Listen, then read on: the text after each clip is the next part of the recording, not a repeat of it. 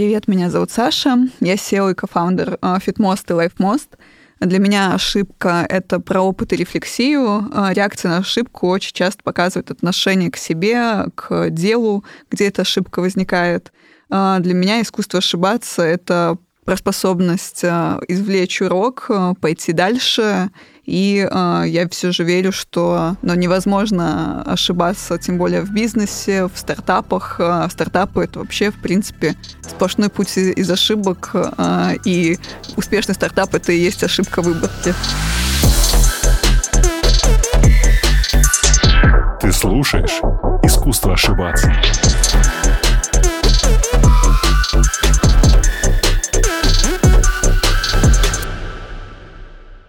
Красота. Саш, спасибо. Ты давала много интервью. Я пока готовился. Я знаешь, чего хочу вообще начать? Самое первое. О чем ты не хочешь говорить? Что задолбало за все это время, э, за все эти интервью, которые ты давала? Что уже прям тошнит?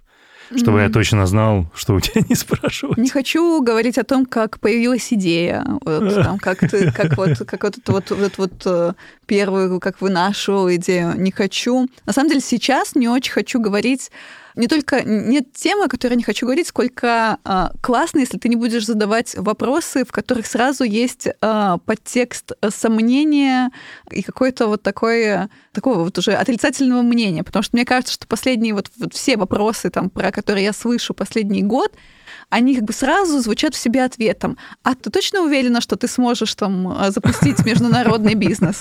А ты точно э, уверена, что твой российский бизнес в это время не сдохнет? И вот на самом деле вот, вот это прям дико задолбало, то, что всегда все вопросы, они как бы, ты уже в ответах вынужден скорее оправдываться и защищаться. Поэтому, если получится вот задавать открытые вопросы, я всегда стараюсь это делать, потому что ты супер правильно заметила, что когда вот вкладывается некий ответ или вопрос закрытый, например, ну, во-первых, гость всегда может ответить просто тупо «да» или «нет». То есть тебя спрашивают, например, а ты точно уверен, что ты сможешь построить международный бизнес? Ты можешь совершенно честно ответить, сказать «да», и все. Понимаешь, это не предполагает никакого развития. Это дальше от меня требует каких-то экстра усилий, например, спросить у тебя, а как, а почему. Поэтому с самого начала лучше задавать открытый вопрос. Да, да, у меня просто вот действительно какое-то сложилось ощущение, что последнее интервью я все время а, вот такой оправдываюсь и, и защищаюсь. И говорю, да нет, да нет, ну вот вы посмотрите, ну вот, вот это вот получается, и вот это получается. Хочется не защищаться, а Ты пришла по адресу. Ты пришла по адресу, будем говорить. Знаешь, а, я слушал а, твой прекрасный эпизод а, у моей хорошей подруги Крис Вазовски как раз несколько лет назад. И она там буквально сходу тебя спросила о том, что есть главный провал. Терпеть не могу этот вопрос. То есть, знаешь, там твоя самая большая ошибка. Людей это выключает примерно сразу. То есть, все, белая пелена, самая большая ошибка, что... А... Поэтому давай забудем о провалах. Какая была самая большая удача 2022 года? Удача в том, что команда там, моя в России созрела к, ко времени наступления военной операции, да, и как мы здесь э, ее официально а, называем. Специальная военная операция, ну, СВО, да, да вот вот. на всякий случай уточняю. Приходится. Вот, да, да, а, что к тому моменту у меня бизнес был готов. И здесь нам удалось, скажем, сметчить и запуститься здесь, и перестроиться, и все это произошло как-то само собой, потому что если бы мы не прошли такую подготовку и школу жизни раньше, угу. то, мне кажется, было бы сложнее. Поэтому удача — это вот прям... Это ужасно звучит, но если можно подобрать было бы момент вот для того, чтобы наступил как, какая наступила какая-то жесть, но у нас она застала, наверное, в... Самый нужный в, момент. В, в нормальный, в самый, по крайней мере, момент готовности к, к таким испытаниям. Слушай, а что ты под зрелостью подразумеваешь? Что для тебя стало индикатором этой зрелости? Или это уже было постфактум, что ты поняла, что мы готовы? Ну, когда вот там все началось, я стала смотреть вообще, что происходит с командой. У меня первый такой, там, сразу срабатывает рефлекс, надо все спасать, надо все идти. И я просто прихожу в офис, мне начинают рассказывать, что мы будем делать, какие, что у нас уже в процессе. То есть я в этот момент, мне, честно говоря, стало очень хорошо, потому что я поняла, что вот эту вот э, спасание, спасательную операцию, которую я видела исключительно, что вот, вот только я могу взять, вот спасти, сейчас все mm-hmm. перестроить и вот себя положить. Когда был ковид, вот так и было. То есть я э, Костьми действительно... легла. Костьми легла. Я прям приходила в офис и как бы прикладывала себя как подорожник.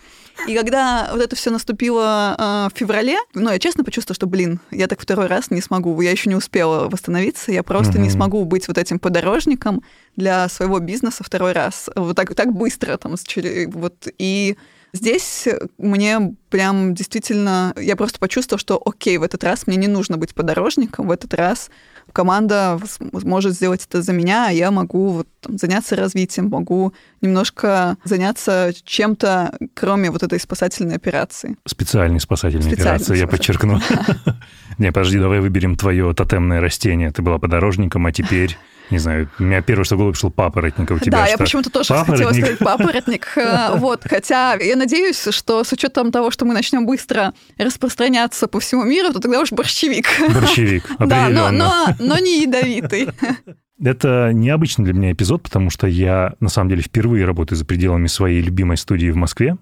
Для всех слушателей мы записываем это в городе Дубай городе, городе Герой Дубай, уже впрок, так сказать. Давай говорить про твою международную экспансию. Я в кое веки действительно готовился прям очень-очень хорошо.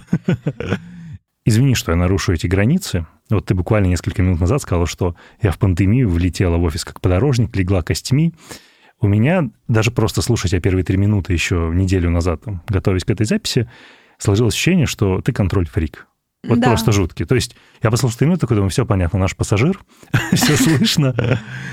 Собственно, и вот как раз ты сказала, что у тебя не было сейчас, ты предполагал, что у тебя не будет сил остановиться, но на самом деле, а где ты нашла внутренние силы, по сути, пивотнуться? Потому что запуск на глобале сейчас, на глобале не том, на который ты рассчитывал, потому что в интервью ты говорила, что для тебя все-таки первостепенно была Европа, а там UK, в общем, работа там. Сейчас это, по сути, регион. Где ты нашла эти внутренние силы? Откуда это второе дыхание? Ну, на самом деле... Это, извини, это не оправдательный да, сейчас да, вопрос? Нет, это прекрасный вопрос. Найти силы было непросто.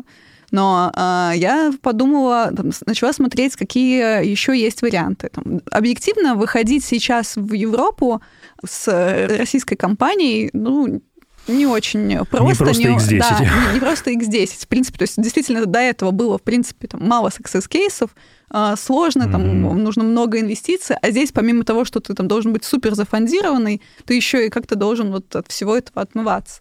Соответственно, Дубай и Мена прекрасные, вот как раз-таки промежуточные, прекрасная площадка для того, чтобы сделать вот шаг навстречу глобальной экспансии. И здесь э, было сложно. Не могу сказать, что вот прям я не решила это в феврале. От февраля, наоборот, там в марте я уехала сначала праздновать день рождения, но и вернулась, испугалась э, того, что все закроется, и я, наоборот, вернулась в Москву, потому что ну, для меня как бы не, было нереально бросить бизнес, не понимая, что с ним дальше будет. Угу. Я посмотрела март-апрель, посмотрела, как у нас все перестраивается, посмотрела, что в целом вот моего действительно контроля на самом деле он не нужен. И это такое для меня в этом году вообще новое открытие. То есть, с одной стороны, я очень радуюсь тому, что там у меня компания там, без меня работает, растет, несмотря на всю ситуацию, там, несмотря на то, что все перешлось перестраиваться, все равно растет но какая-то часть меня все равно такая думает, блин, а как это так они без меня это, это все делают? Э, вот, то есть все равно хочется, хочется немножко ощутить себя вот э, более нужной.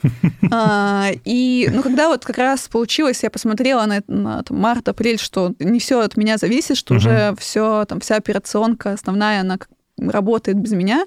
Я поехала сюда в мае на месяц тоже в качестве такого эксперимента. Я вообще никогда раньше не уезжала там, на месяц э, за всю историю там, компании. Там, потому что глобально ничего не меняется. У меня IT-бизнес. Мне вообще, в принципе, в Москве да, сидеть не надо. Я могу сидеть работать. где угодно.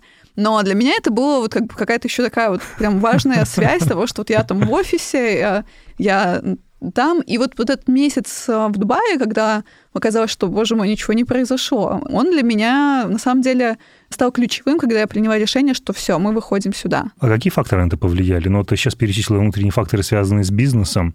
Можешь сказать, ну, что на самом деле интересно, как фитнес, давай так, ну, это фитнес, но даже в широком смысле забота и уход за своим здоровьем устроены да, здесь. Self-care, да. да.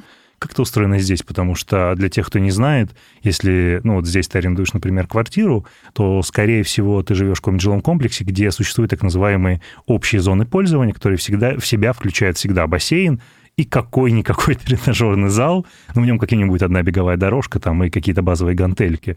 Принимая этого внимания в целом, как здесь устроено, как отличается self-care индустрия в Арабских Эмиратах, на Ближнем Востоке в целом? Что удалось выяснить? А, ну, здесь на самом деле, какую цифру не возьми, она безумно классно растет. Ну, понятно, там есть, есть э, там, цифры по населению, там 10% в год прирастает Дубай, 12% в год прирастает фитнес-рынок. А мы специализируемся не сколько на фитнес-клубах, это там всего 8%, например, наших бронирований в России, даже меньше а больше специализируемся на студиях, на бьюти, на wellness.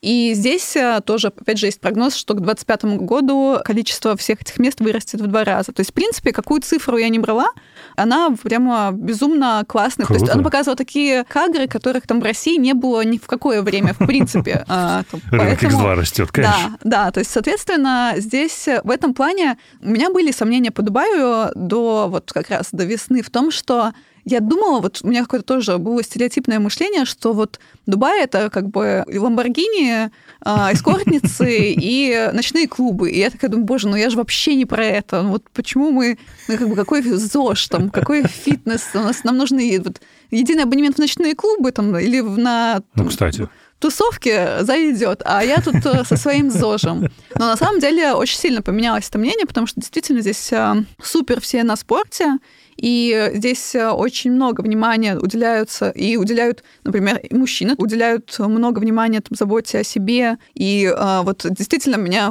убедило в то, что какую цифру, вот, вот там даже мы, например, там я смотрела, думаю, ну окей, ну, наверное, B2B здесь, может быть, не зайдет. Вот э, корпоративным клиенты, вот тут вряд ли там компании всем там сотрудникам дают фитнес. И тут я читаю, что там, да, компании всем сотрудникам дают фитнесы, и еще они вообще любят э, льготы для э, женщин отдельно давать, чтобы показать, что женщинам тут тоже норм. И, соответственно, у нас как бы а, все же основная целевая аудитория это женщины, поэтому ну, да. здесь все это очень классно. И что касается наличия фитнес-клубов в апартаментах, в, как бы, в ЖК, для нас это тоже супер хорошо, потому что ну, человек, который ходит вот в, хотя бы там два раза в неделю в тренажерный зал, но он с большей вероятностью угу. пойдет на массаж, на йогу, а, еще куда-то. То есть наличие фитнес-клуба и люди, которые посещают его, это гораздо лучше, чем там, их гораздо проще сконвертировать в твоих клиентов, чем клиентов, которые просто сидят там на диване и смотрят круглыми днями Netflix. Я тоже так иногда делаю просто. Ну, я обиду, тоже да. так делаю, да, я пользуюсь фитмостом. Здесь поэтому для нас вот, вот наличие этих фитнес-клубов это не преграда, а скорее, наоборот, э, преимущество. Хотя, на самом деле, вот, например, и э, большим фитнес-клубам сетям это не мешает здесь развиваться. Здесь э, многие мировые фитнес-клубы сюда приходят, там UFC Gym, всякие там Fitness First. В общем, здесь, в принципе, сейчас ощущение, что рынок съедает все.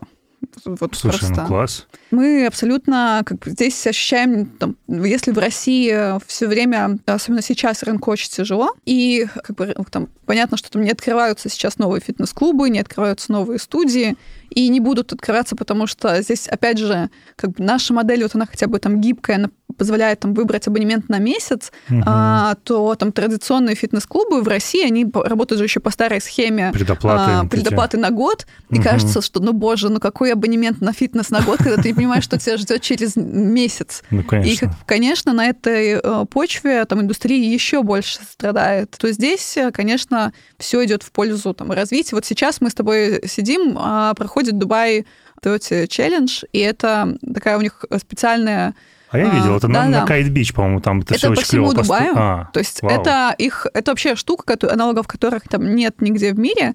Они делают всегда в ноябре фестиваль, где 30 минут 30 дней как бы уделяя там, заботе о себе. И они делают э, тренировки вот по всем да, площадкам, да, да. в том числе на Kite Beach, делают разные там активности, приглашают суперкрутых звездных тренеров там со всего мира. В общем, это такой как бы фестиваль ЗОЖа, который длится целый месяц. Там вот в воскресенье был заезд на великах, есть еще забег. Ну, короче, тут активности есть отдельно там приложение, в котором можно просто нон-стопом с утра до вечера себя занимать разными спортивными штуками. Поэтому здесь э, в этом плане совсем э, не скучно. Это правда. Я в те выходные как раз-то видел вот на пляже там с большим удовольствием зашел, причем меня привлекли именно спонсорские истории. Ну, поскольку я из мира медиа, такой иду, думаю, о, спонсор Fitbit. Я такой, вау, типа, они вообще редко что-то спонсируют, приспонсируют. Липтон, такой, окей. Я такой девушке говорю, пойдем, зайдем, посмотрим. И там реально все, то есть сайклинг, борьба, боксирование, и там все как-то круто, все заходят, регистрируются, такой, вау, что здесь происходит, как классная история.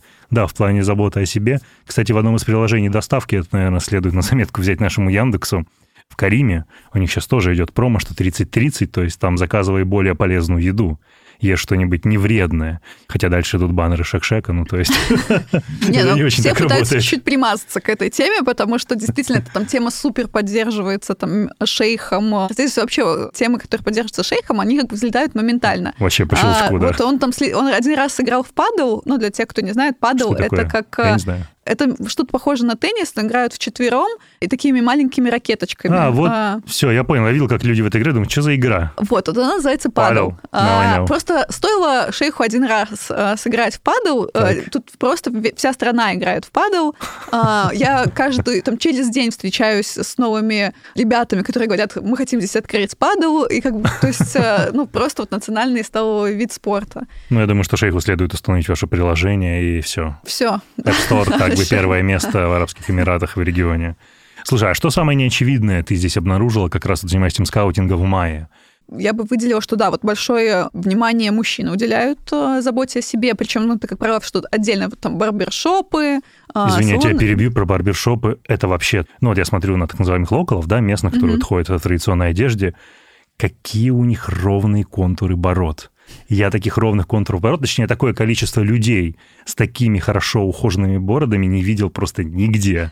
Я стою, я вроде часто стригусь, у меня хоть и не растет борода, но эти ребята, ощущение, что они чисто живут в барбершопе, потому что они все ухоженные. Ну вот у нас сейчас в базе там 10 тысяч примерно организаций, которых мы как бы в целом там рассматриваем как целевые наши компании, там, ну, это, соответственно, все, что там фитнес, wellness, mm-hmm. beauty, entertainment и kids. И вот а, там а, мы смотрели вот в разрезе там салоны красоты и барбершопы, и они практически столько же барбершопов, сколько салонов красоты. Блин, ну это очень здорово. Ухоженные мужики — это круто. Да, я согласна. Тут прям по набережной бежишь и замечаешь вот эти, эту разницу, ну, не разницу, но бросается в глаза, что здесь, что просто людей на спорте прям много.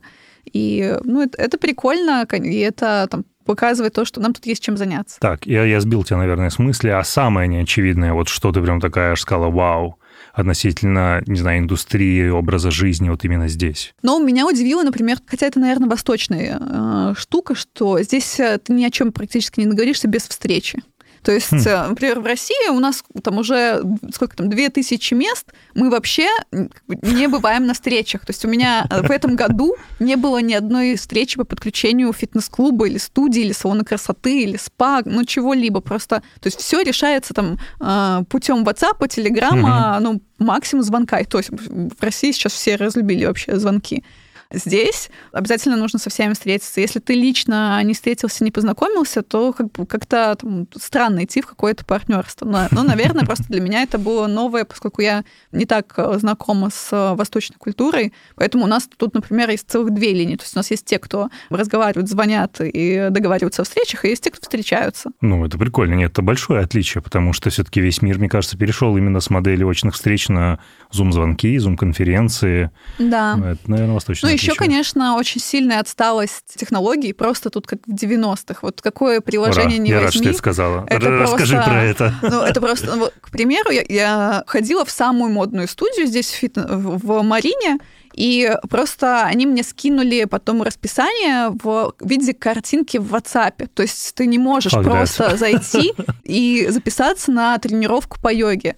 Другая студия, у них э, для того, чтобы записаться, нужно зарегистрироваться. Так вот там среди полей регистрации есть, например, поле индекс, есть поле какое-то там еще, то есть, типа, ну нафига тебе указывать индекс, когда ты просто хочешь записаться на занятия. В плане цифровизации я на самом деле немножко вот, вот в этом плане не ожидала, потому что одно дело, там, я понимаю, мы там, когда 6 лет назад, 7 лет назад подключали места в России, ну, там понятно, что ни у кого не было никакой CRM-системы, хорошо, если кто-то в блокноте там или еще как-то.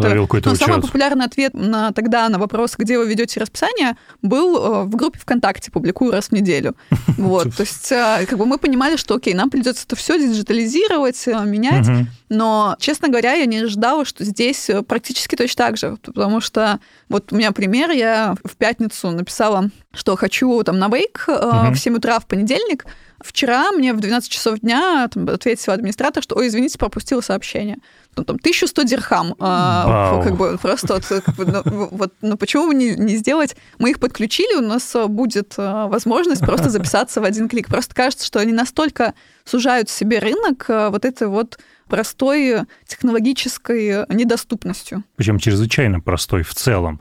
То есть, безусловно, ну, вы как, а, назовем такая CRM-система 5.0, предположим, да, ну, там с кучей всяких штук, но, условно, ничем не мешало сделать, знаешь, какой-нибудь супербазовый Y-Clients типа, в котором ты ввел номер, почту, все, вот у тебя доступные слоты, вот у тебя доступные опции. Да, Полетел. то есть это вроде бы так просто, это же не какой-то, там никто не говорит. Тут мне просто на контрасте здесь все там Web3, DeepTech, вот это вот все. А потом, блин, э, а потом ты пишешь в WhatsApp, ждешь, пока тебе 5 часов ответят на то, что, чтобы записаться на какое-то занятие по йоге. Это вот это, у меня это, да, вызывает какой-то диссонанс. Ну и карты. Просто... Карты. О, это как вот бы... я ждал, пока закончишь, чтобы сказать про картографию. Поделись Ужас. своим опытом. А, это просто, ну, во-первых, если ты в Google картах, например, вобьешь салон красоты, он тебе покажет, ну, там, например, там в, в районе может показать там три места. Угу. Хотя на самом деле отдельно их там может быть сотня. Он вообще не показывает по категориям.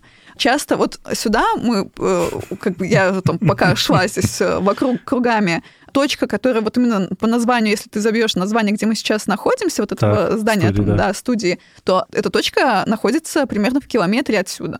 То Ауч. есть либо она ошибочна, либо она там как-то... Короче, это постоянная беда. Ни один таксист еще не может приехать в, в, в нужное место в нужное время. Это просто как бы, ну, я вот я просто вот здесь с нашей привычкой того, как работают технологии, такси, карты, банки, там, ну, банки там банки, тоже... слушай, российский финтех впереди всей планеты, на да, самом деле. Да, то есть, Это но банки бесспорно. у нас там, тут мы подключили местный там, корпоративный необанк, и там Лиф? у нас, а, а нет, N20, по-моему, называется, как okay. 20, там, там угу. точно буква и 20. Сейчас он работает так, что у нас часть функций работает в приложении, часть функций работает на сайте, а, и причем, что там приложение пишет, что у вас там не до конца активированный аккаунт. А мы звоним им, они говорят, да не, аккаунт активирован. Мы говорим, ну, ну написано, что не активирован. А они говорят, да нет, все активировано. И вот так вот уже три месяца. С этим очень сложно бороться. Это просто боль. То есть вот то, что сказала про карты, это вот картография именно для такси, для навигации, это вообще провал. Ну, то есть ты смотришь, а вызывают такси в местном типа Супер Эпи Карим, который в целом на самом деле прикольно, много чего объединяет. Это mm-hmm. лучше, чем ничего. Это да. лучше, чем тупо Uber, например. Но да, с московской привычкой, что в принципе сейчас таксисты всегда приезжают туда, куда ты указываешь, и они на это ориентируются. А тут типа я приехал, иди меня искать. У меня сейчас перед тобой, как тебе отправлялся, так и было. То есть подъехал куда-то таксист, я не знаю, где он, я обошел по кругу свой жилой комплекс, я его еле нашел, я подошел очень злой, говорю, типа, вы где есть? Он даже не понял, что я его пассажир, он просто закрыл стекло и уехал. Я такой, твою мать, да. куда ты поперся? Люди, люди здесь, конечно, как отдельное тоже, потому что а, мне больно осознавать здесь вот немножко вот этот другой менталитет. И, честно говоря, сложно. То есть я очень люблю э, в России, у нас э, супер, там, в команде есть какой-то такой акцент на прозрачности, угу. мы стараемся там все обсуждать, есть концепция, там, как мы там все, практически все цифры там можно видеть, э, ко всему имеешь доступ, э, обо всем говоришь. Я там стараюсь объяснять, если, например, там у нас мы кого-то уволили, почему мы его уволили, чтобы было, чтобы люди понимали мою логику, мою там, почему там принимаются решения. Короче, всегда есть какая-то атмосфера прозрачности. И вот здесь я как с местной культурой, я пока не понимаю, как ее настроить. Вот, потому что реально... А ты местных нанимаешь, извини, что перебиваю? А, разных. Да, я нанимаю разных. Мне, я уже тут проконсультировалась, мне уже сказали, что нужно нанимать разные национальности. А, diversity. Что, да, да, что нужно diversity, что если ты нанимаешь одну национальность, то дальше случится мафия, они как бы будут против тебя. Поэтому нужно как бы нанимать всех разных. Да, да, разделяй власть. Короче, на самом деле здесь такая целый мир выстраивания команды, как это все работает. Какая у тебя сейчас нация доминирует? Давай немножко такой российский флер будет, но кого у ну тебя больше всего? у нас, конечно, преимущественно русская команда, но там, вот, э, скоро выходит на работу ребята там, из Пакистана, а, мексиканец есть. То есть, в принципе, мы как бы так уже Классно. стараемся диверсифицироваться, потому что не хочется, конечно, оставаться там чисто русской компанией. Наоборот, как бы хотим в том, что, да, там люди другие, культура другая, но в ней надо разбираться, понимать, потому угу. что нам здесь строить бизнес. Понятно, что русскоязычного населения здесь уже 10%, и можно, конечно, на нем э, выезжать, но хочется как бы э, выходить все же там на более широкий рынок и не становиться... Мы не хотим быть здесь э, стартапом для русскоязычных русскоязычных. Да, мне кажется, это, знаешь, в какой-то степени может стать и ловушкой. Ну, такой, что вот ты сидишь в этом прекрасном пузыре, и, в принципе, ну и так сойдет. Кстати, вот э, развиваем мысль про пузырь. А что тебя больше всего сейчас обламывает вот масштабирование на вынужденном масштабировании на международный рынок? Вот чему ты сопротивляешься внутри? Может, ты это еще не доводишь до команды, например, ты думаешь, да блин, ну что, снова мне необходимо это делать?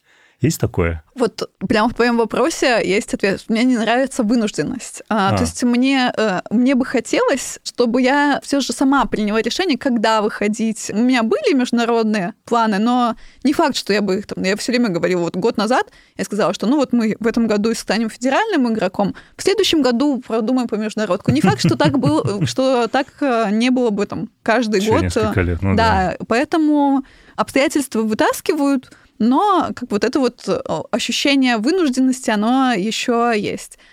Сложно ли начинать все с нуля? Ну, честно говоря, иногда я как бы ловлю вот этот такие триггер, что так, это все уже было. И бывает, когда это хорошо, когда я так как-то это осознанно понимаю и, э, там, и начинаю вспоминать, как это было, понимаю, что вот какие были тогда ошибки допущены, и как это там исправить, или наоборот, там вижу, что у меня там команда начинает э, там теряться в этом всем, а я уже как бы это все проходила, у меня больше дзена здесь, и я понимаю, говорю, что окей, у нас там тогда были похожие штуки, мы тогда это решали так и так, то есть как-то спокойнее. Но есть и штуки, когда я сама непроизвольно скатываюсь в повторение опыта, который, в принципе, был не очень-то и правильным тогда. То есть, например, а, я зачем-то снова там начала здесь питчить выступать на конкурсах стартапов. В принципе, мне это никогда не нравилось в России, там, когда я это делала в начале. И я до конца не очень чувствую от них а, пользу. То есть, ну, это больше такое, что ты там рассказываешь, но, как правило, это, это ни к чему не приводит там, к потенциальным инвесторам, еще к чему-то. То есть, как правило, все же инвесторов ты находишь, которые там как-то тебя услышали, узнали, не послушали три минуты там про твою угу. компанию, а как-то чуть-чуть глубже погрузились да. в то, что ты делаешь.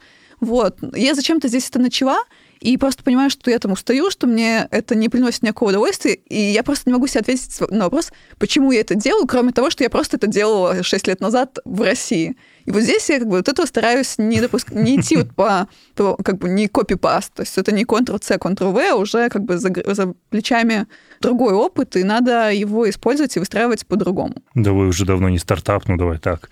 Даже если взять российскую выручку, ну, слушай, вы далеко уже не стартап. Ну, я да. все еще считаю нас, нас стартапом. То есть, э, ну, по жизненному циклу, возможно. В какой-то там постасе это можно назвать стартапом. А какие, ну, то есть, а по какому критерию ты считаешь, что вы еще стартап? Но в целом, мне кажется, что стартап это все, что еще там не до конца, наверное, стабильно в чем-то там работает, угу. в чем-то там. То есть, да, у нас там есть э, понятная модель, складывается юнит-экономика. Мы не такой, там, мы уже не на той стадии, когда можно хоп, там, и за денечек все прикрылось. Там, то есть мы понимаем, у нас есть вот это вот э, ощущение и понимание default life, типа, что мы как бы, в принципе, там, ну, всегда можем сократиться, там, сжаться, и, в принципе, там, бизнес будет работать. Его там прям не сотрешь в ноль с одной стороны. С другой стороны, мы еще и в очень таком все равно там самом начале пути, потому что в начале февраля у меня была презентация по поводу того, как мы выйдем на IPO в России. И... Я читал про это, хотел спросить. Так. Да, да, то есть у меня было как бы было четкое было понимание того, что, конечно, это непросто, что нам еще до IPO далеко, но были намечены шаги, было понимание, как бы в голове вот, как бы все было укомплектовано, что, в принципе, как э, потихоньку к этому приходить. Сейчас, конечно, такого нет, и поэтому здесь э, ну, в, стартап, в стартапах все равно еще, мне кажется, есть вот это ощущение того, что ты до конца не знаешь, как дальше повернется. Слушай, просто коротко, IPO ты имела в виду, ну, такое, как сказать, Blue Chips IPO на NASDAQ, типа, или на лондонской бирже, или IPO поменьше, типа там Парижская биржа, Московская биржа? Ну, в российского бизнеса мы видели, конечно, на московской бирже, угу. а вот сейчас э, рассматриваем ли IPO для местной компании. В целом, да, но скорее все же там, понимаем, что больше вероятность того, что мы там, будем как э, там, часть экосистемы. Любопытно. Ну вот видишь, например, то есть смотри, мы как бы выстраиваем, есть Карим, который как бы выстраивает понятный маркетплейс того, что да. ты там можешь забронировать все, что тебе нужно раз в день или даже несколько раз в день. Там, э, такси, уборка, еда. Есть как бы маркетплейсы, которые там, ты бронируешь там, по, по каким-то случаям. Там, это какой-то билет на концерт или отель или угу. какой-то, ну, вот такую штуку. А нет маркетплейса, который тебе нужен несколько раз в неделю. И мы вот это, в это место очень активно целимся. Вакантная именно, ниша, да. да, то есть это вакантная ниша, которую мы хотим занять вот именно как раз на глобальном рынке, поэтому мы сюда и вышли не как э, фитнес-продукт, то, что в России мы изначально начинали как фитнес-продукт, Все потом так, да. мы добавили спа, потом мы бьюти. То есть мы как бы тестировали, смотрели, как нанизывать вот эти вот услуги, и сюда уже вышли там с пониманием, что мы, в принципе, можем объединять вот угу. все услуги с похожей э, частотой, с похожим поведением потребителя, и э, как бы выходить уже здесь на глобал. Круто. Ты это с таким придыханием произносишь, что для тебя все это еще такая очень трепетная вещь, хрупкая. Ты знаешь, ты про это говоришь, но как будто, поправь меня, если ошибаюсь, еще не совсем, знаешь, это эмоционально приняла, что оно все же происходит. Это не так? Мне кажется, что я просто говорю об этом с заряженной, с энергией, а, потому что... Это да, это а, тоже. Ну, потому что я как бы в это верю, потому что мне это интересно делать, и э, меня драйвит эта идея. И вот э, пока это драйвит, мне кажется, что это как бы вот прям э, и надо, надо Конечно, делать. Надо фигачить. да, надо фигачить.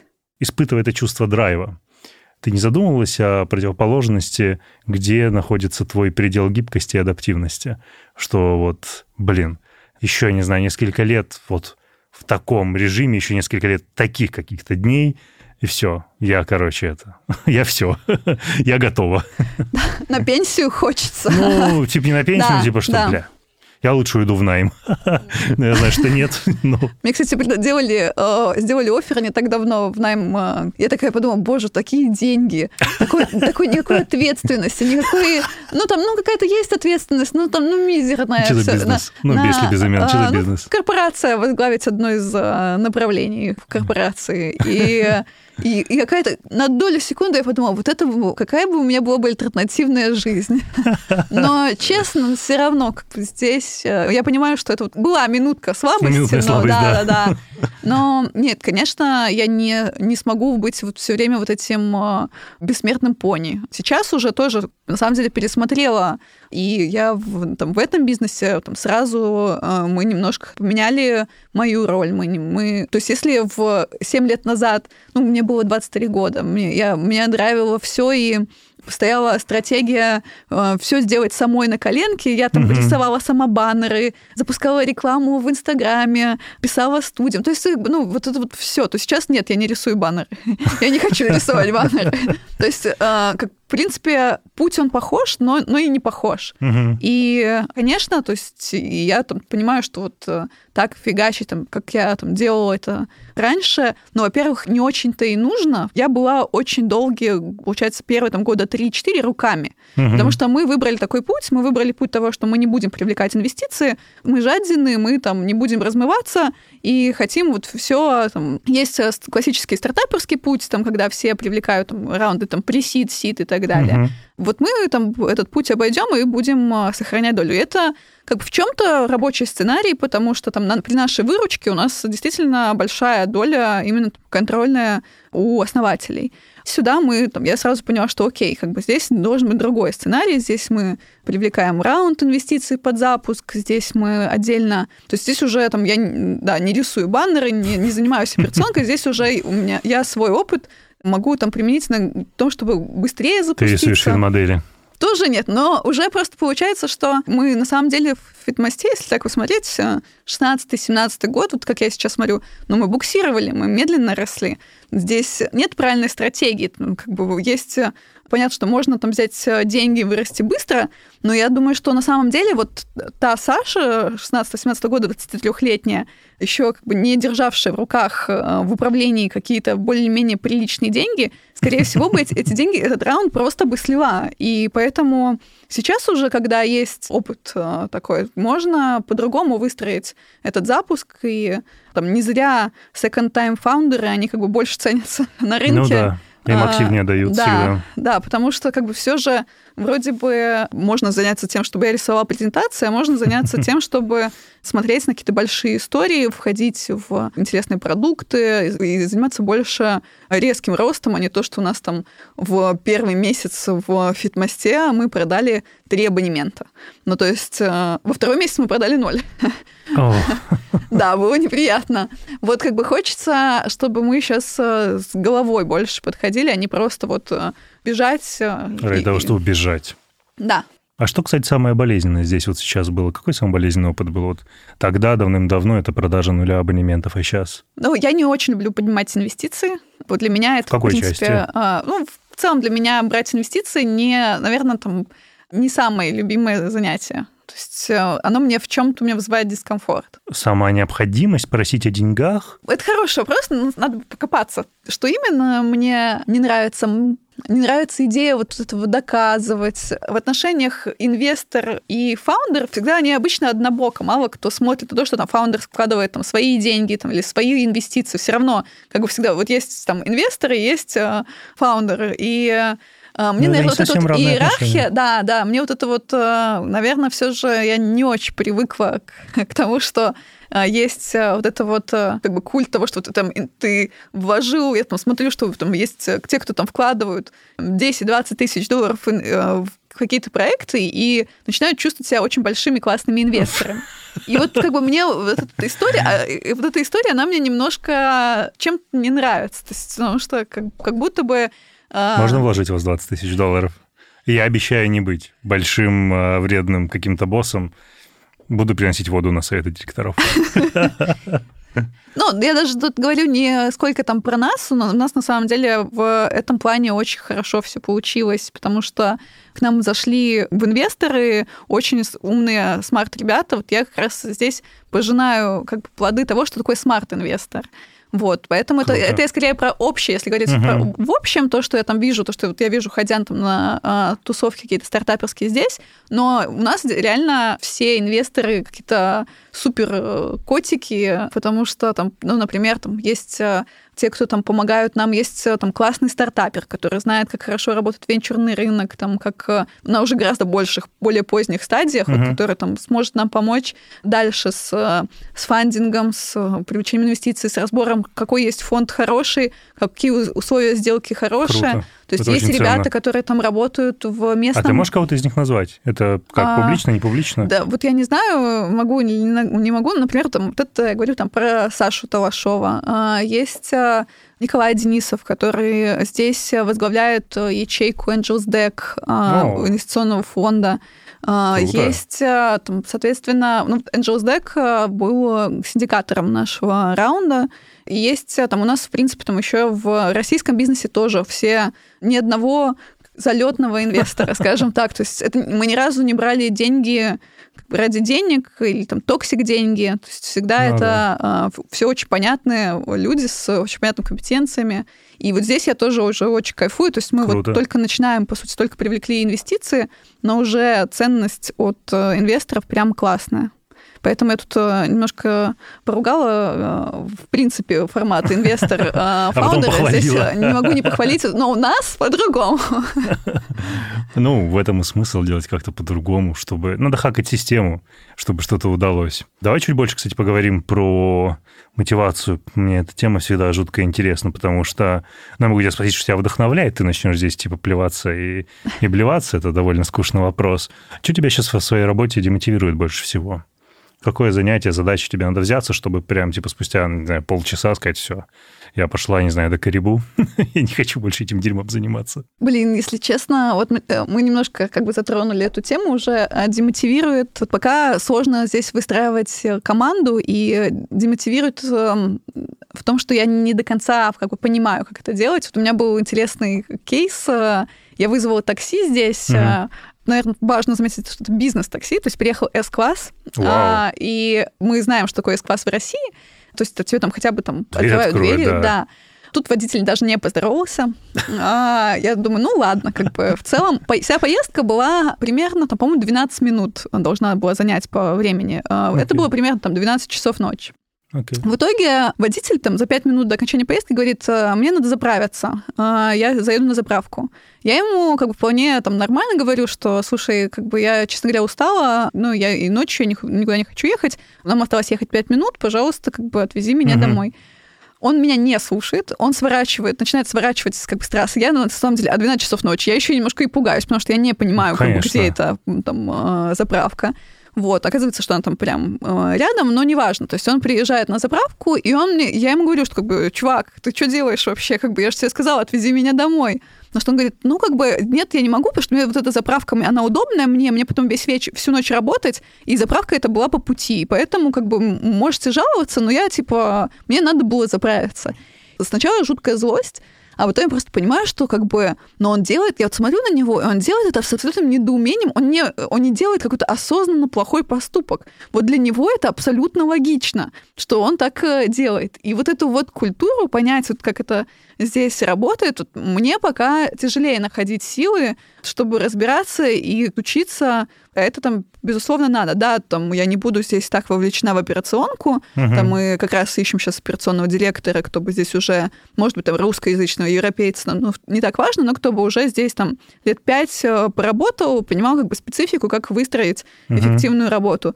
Но вот мне сейчас это тяжело дается вот, э, с тем, чтобы выдохнуть, а, не злиться, а начать все же разбираться, в чем как бы вот, вот эти вот культурные особенности, как э, здесь нам выстроить работу так, чтобы ну, у меня не вставали волосы дыбом, и чтобы, чтобы человек вот так вот не вел себя там с партнером, с клиентом, что все же какая-то должна быть э, как-то по-другому выстроен процесс. Угу. Ты очень верно заметила, что большая часть из этих ребят делает это абсолютно без злого умысла внутри. То есть, типа, заправка по пути, мне работать всю ночь, ну, типа, подожди три минуты, я заправлюсь, мы поехали. И никакого чувства вины после у этого человека нет. Это, мне кажется, знаешь, в том числе отражается, ну, это на все аспекты отражается, но это вот, знаешь, большая разница. Там сейчас появилось еще одно, скажем, деловое занятие, назовем так, помимо там подкастов моих любимых. И находясь здесь, общаясь, знаешь, с поддержкой в каком-то чате, это совершенно не поддержка в российском сервисе, в российском бизнесе. В российском бизнесе тебе сразу говорят, там, ну, там, предположим, Тинькофф банк, да, там, Антон, добрый день, ты, ты, ты, сейчас поможем, разберемся, ответом в течение, не знаю, 5, 7, 10 минут, все. Здесь типа, сорян, 9 вечера, ответим вам в течение следующих 100-500 бизнес-дней. Это такой, э, а что мне с этим делать? Ну, ничего. Вот у нас единственный лендинг, где написано frequently asked questions, и все, и пока. Это такой, э, почему так?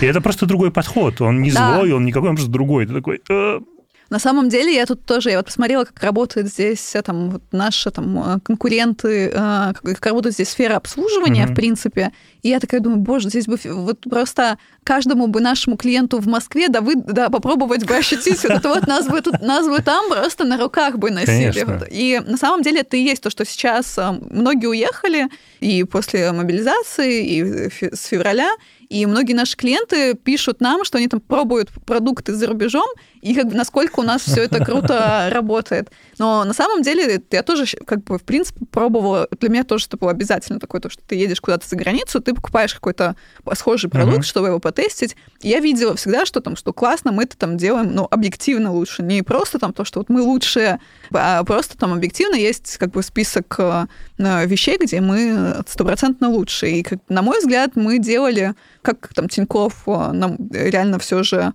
а, лучший финтех-банк в России, не в России, а в мире, так 100%. Э, я там была, там, думаю, что мы делаем лучший э, продукт, аналогичный тоже в мире. Сможем ли мы его сделать вот здесь? Просто, но это легко говорить, когда ты его там уже делаешь тут, тут в России. А сейчас вот я просто ставлю себе такую как бы задачу, и вот и она у меня там вызывает вопрос, а сможем ли мы здесь вот точно так же сделать вот этот вот, точно так же вот этот вот классный сервис, там, отдел счастья клиентов, чтобы все будут пищать, визжать о том, какие мы классные, с вот этим вот э, подходом, с вот этим уровнем услуг здесь? Получится ли вот спроецировать э, из России? Здесь э, это как бы еще вопрос. Ну, это интересный вызов. Слушай, а ты тестил класс PES, который типа да, американский? Конечно. Ну как, типа фигня ну, или классная? Не, он, у него здесь э, есть э, проблема в том, что он здесь особо на самом деле не развивается практически, потому что его очень сильно подкосил ковид и еще бразильский конкурент, который вышел на американский рынок очень агрессивно. А, Джим, а, Джим Пас, да, Pass, да, да. И он, э, поэтому они вернулись, и они прям активно занимаются там. То есть здесь а. они не подключают новые студии, у них нету никаких региональных, там, регионального маркетинга, региональных Понятно. активностей. То есть здесь они как бы слабоваты, но это тоже, опять же, одна из причин, почему мы сюда выходим, потому что ну, там, выйти, например, там, в Штаты без 50 миллионов долларов, ну, как бы... А, вообще. Даже с 50, Конечно. честно говоря, там, там как бы есть э, сейчас два проекта, у которых там уже там фондирование под полмиллиарда. Вот, там выйти в какую-нибудь там Германию тоже, или, например, там в Польшу. В Польше есть компания, у которой там, вот, там мой любимый пример, миллион семьдесят тысяч клиентов, то есть 2% населения Польши. Вау. Они как бы, у них э, дофига денег, они стали открывать свои фитнес-клубы, открывать свои mm. студии, то есть тем самым такую выстраивая вертикальную интеграцию, то есть туда еще больше, туда вообще как бы тяжело сунуться кому-либо. Дубай, он вот в этом плане такой повезло в чем-то, что действительно из-за того, из-за пандемии как бы локальный лидер немножко как бы ослабил здесь хватку, и здесь вот есть возможность сейчас... Да. А, да, да, открылась возможность для нас. Но в целом как бы класс-пас, у него там, мало того, что он супер негибкий там, для клиентов, но там на самом деле супер там, жесткие условия для партнеров. Там штрафы уже есть какие-то, там... я читал, для клиентов, это вся ерунда. У них вообще было изначально, они это, конечно, потом отменили, но у них изначально была такая история, что ты делаешь подписку, но угу. если ты, например, отменяешь подписку, ну, ты вот решаешь переставать быть членом, а потом захочешь вдруг ее возобновить, то ты платишь 60 долларов просто Бау. за то, чтобы остановить подписку. То есть ты платишь абонемент и еще 60 долларов, э, потому что ты вот уходил и ну, был неверным. Да, да. То есть э, там какие-то были свои э, нюансики, здесь, э, по-моему, я уже, уже нормально, но тоже очень тяжело найти, как отменить подписку. В Лондоне, когда я пользовалась, там нужно, можно было отменить подписку только если ты пишешь в, им в чат, а чат как бы тоже еще должен найти. То есть там все время какие-то такие непрозрачные истории. Я надеюсь, что в целом мы в России как бы супер э, лояльны, и мы там стараемся очень найти баланс между лояльностью, и, но в то же самое время не давать злоупотреблять нами. И вот мне кажется, что мы его как-то хорошо словили. Надеюсь, что вот это мы тоже сможем здесь повторить. Ну, кстати, это отличная мысль. Держать баланс между лояльностью и при этом не позволять злоупотреблять ездить на вас, то есть там, ну, условно, оформлять всем возвраты или еще что-то. Mm-hmm. Типа, я воспользовался, верните мне деньги. Блядь, чего нет, не вернем. Типа, вот список валидных причин. Так возвращаясь, слушай, рефреном к самому началу, а как ты контроль фрика это отпустила своего? Человек не может оставаться подорожником, контроль-фриком, кем угодно в этой ипостаси, когда вокруг все так резко меняется, когда у тебя реально разворот происходит на 180 градусов, потом снова на 180, потом, блин, ты крутишься на 360, начинается центрифуга. Как отпустила? Что простимулировало? Мне кажется, что что-то внутри. И понимание того, что если я не отпущу сейчас, вот точно так же, что если я не возьму и не попробую выйти и захватить э, глобальный рынок сейчас, то ну все, то есть я либо тогда должна себе четко сказать, что окей, у меня была такая возможность, я приняла решение этого не делать. То есть э, быть с собой честной. Здесь я как бы с собой решила, что надо пробовать, что я не смогу там, смириться с тем, что вот у меня была возможность э, экспансии, и я дала слабину. Ну, а дальше, соответственно, я поняла, что ну, вот это правильно. То есть, если я не отпущу, то я как бы разорвусь. И невозможно, там невозможно, невозможно супер управлять российским бизнесом, невозможно супер при этом и здесь угу. а, как бы все там закрывать все вопросы. Поэтому меня немножко подтолкнула вся ситуация, и когда я стала отпускать, оно стало отпускаться. То есть э, к этому на самом деле стало проще. Вот э, я раз что-то отпустила и поняла, что, о, окей, там, э, знаешь, что, как, как это называется, дженгу, да, вот эти вот, когда ты... Дженга, да, вынимаешь, вынимаешь брусочки. брусочки. Да, да, вот да. я просто стала вынимать брусочки, а оно не и, рухнуло. и оно не рухнуло. И как бы, окей, хорошо.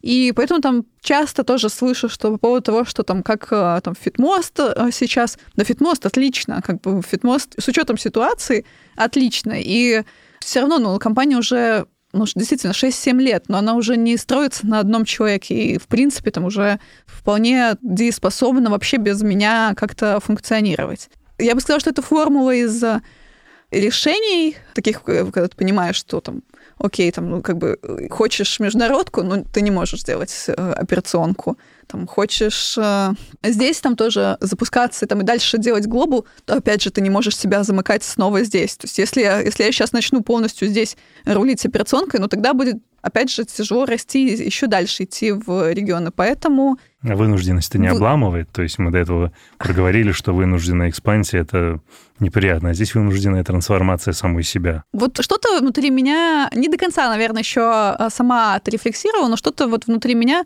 поменялось так, что мне стало проще это делать. Хотя реально я вспоминаю, а, как, бы, как было раньше, там, ну, вот, э, там, дичайше, там, наверное, вот, апогей, там, когда я там, поехала на Эльбрус, и когда я на высоте 4000 метров устраиваю звонки, там, а что у нас с этим, а что у нас это. И просто я, я вспоминаю вот эту ситуацию, я просто понимаю, что и у меня реально, у меня команда ненавидела, когда уезжала, потому что у меня включался еще больше контрол-фрик, потому что мне начало казаться, что вот стоит только мне уехать, как там начинается санаторий просто. И э, хотя на самом деле у меня супер как бы вовлеченная команда, и я сама как бы, точнее, не то, что я думала, что санаторий, я как бы им вроде бы доверяла, но все равно при этом у меня э, было кучу, вот у меня сразу включалось там, а что у нас с этим процессом, а что у нас с этим? Все время вот, действительно этот контрол-фрик просто начинал вылазить вот везде, в самых, я говорю, там, самых... Э, Проверяя это очень сильно. В самых, э, да, таких ситуациях. И ну вот со временем просто время, время плюс э, ну возраст даже можно сказать, но все же там Нет, когда, когда тебе 22-23, там твой первый бизнес и ты тут вдруг становишься Конечно. там начальником и у тебя там команда и бизнес и ответственность, это все же там одна история. Сейчас, э, ну да, чему-то чему-то научилась все же. Когда последний раз кричала, прям кричала? И при каких обстоятельствах? Расскажи, что это было. Вчера была недовольна процессами, потому что это как раз э, про выстраивание процессов. Мне все же мне нравится, когда я что-то спрашиваю и понимаю, что по этому происходит, что какое-то есть движение. Я себе записываю некоторые задачи. У меня есть штука, там, которую я вот просила обратить внимание, и я себе кладу в э, бэклог такой, чтобы типа через месяц посмотреть, что с этим стало. И вот иногда с этим ничего не становится. То есть, типа, в одно ухо влетело, в другое вылетело. И это часто такие какие-то важные э, вещи, ну, которые я, по крайней мере, считаю важными, и они немножко пропадают. И, на мой взгляд, там это влияет на процессы, там, на эффективность. И вот э, здесь была вчера, ну, не могу сказать, что кричала, но говорила в напряженном тоне. О, это на самом деле минное поле, вот э, подобные задачи я по собственному опыту знаю. То есть ровно так же делаю. Это, мне кажется, тоже контроль-фиковатость некая. И ты, возможно, только в твоей голове на самом деле важно, ну или по какой-то причине может понимаешь быть, может быть. больше масштаб, например, что нормально, ты понимаешь большую картину, почему, например, это, казалось бы, минорная задача, на самом деле более важная. И да, это прежде всего какое-то время, и ты не получаешь, а, четкий ответ, ну, то есть, типа, что мы сделали там т-т-т, или не удалось сделать, потому что, потому что. Ты получаешь что-то посередине, типа, что, ну, типа, там мы делали задней пяткой, блин, стоя на голове, ты такой. Угу. Типа, а куда четыре недели ушли? Ну, то есть почему мы 4 недели потратили на то, чтобы, типа, там задней пяткой что-то поделать? В чем проблема? Если что-то не удалось, объяснить, что не удалось. Тебе тоже не отвечают, почему не получилось. Но ну И вот... начинается вот это вот, типа, ураган. Да, то есть у меня вот есть... Э, ну, мне кажется, что это очень часто у меня связано с ощущением времени, потому что когда это там, когда бизнес, ты вот ты по-другому считаешь время, ты знаешь, Абсолютно. сколько тебе стоит отложить на месяц э, там, или на неделю даже там, запуск чего-то, если что-то не сделано, и поэтому здесь вот как бы у нас раньше была такая штука, она называлась мистер Пропер.